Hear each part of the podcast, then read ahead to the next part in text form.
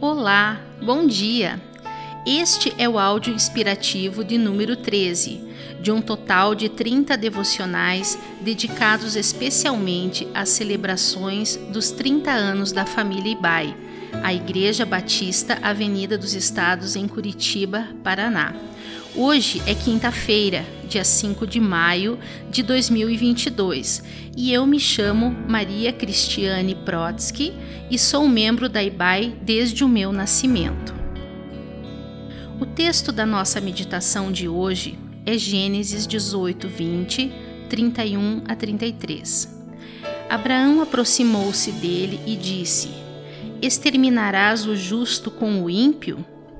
Prosseguiu Abraão: Agora que já fui tão ousado falando ao Senhor, pergunto: e se apenas vinte forem encontrados ali? Ele respondeu: Por amor aos vinte, não a destruirei. Então Abraão disse ainda: Não te ires, Senhor, mas permite-me falar só mais uma vez. E se apenas dez forem encontrados? Ele respondeu: Por amor aos dez, não a destruirei. Tendo acabado de falar com Abraão, o Senhor partiu e Abraão voltou para casa. Deus decidiu compartilhar com Abraão o juízo divino que estava para acontecer sobre as cidades de Sodoma e Gomorra. Aquelas cidades se encontravam numa impiedade tal que fazia com que o único remédio fosse a destruição total. Abraão caminha com o Senhor e demonstra saber que seu chamado é ser bênção para todos os povos da terra. A sua missão é de salvação e, através dele, o Senhor quer reconduzir a humanidade ao seu projeto original. Por isso, ao ficar sabendo que as cidades estão condenadas e serão destruídas, ele assume um papel de intercessor diante do Senhor nos ensinando que Deus nunca exerce um juízo sem misericórdia.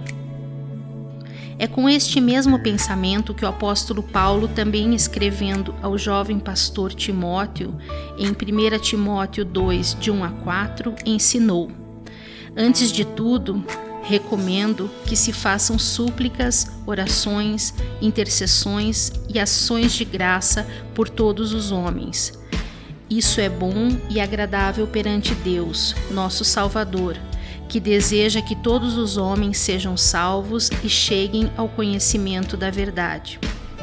O desejo e as ações de Deus são sempre em direção à salvação do mundo.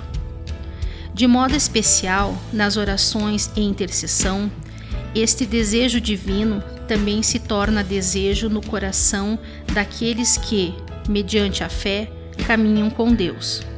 Com a sua súplica, Abraão empresta a própria voz à vontade divina, que é o desejo de Deus de exercer sua misericórdia sobre todos os povos da terra. O anúncio do juízo desperta em Abraão sua vocação de intercessor, e assim deve ser conosco. O intercessor é alguém que se entende responsável diante do conhecimento de uma necessidade sua motivação não é o juízo da situação e nem baseia-se em seus próprios méritos, mas fundamenta-se no caráter justo e misericordioso de Deus. Pense sobre isto hoje. Como discípulos de Jesus, nós também somos chamados à intercessão, sabendo que Deus é misericordioso e perdoador, sempre pronto a amar e dar uma nova chance a todos os que assim desejarem.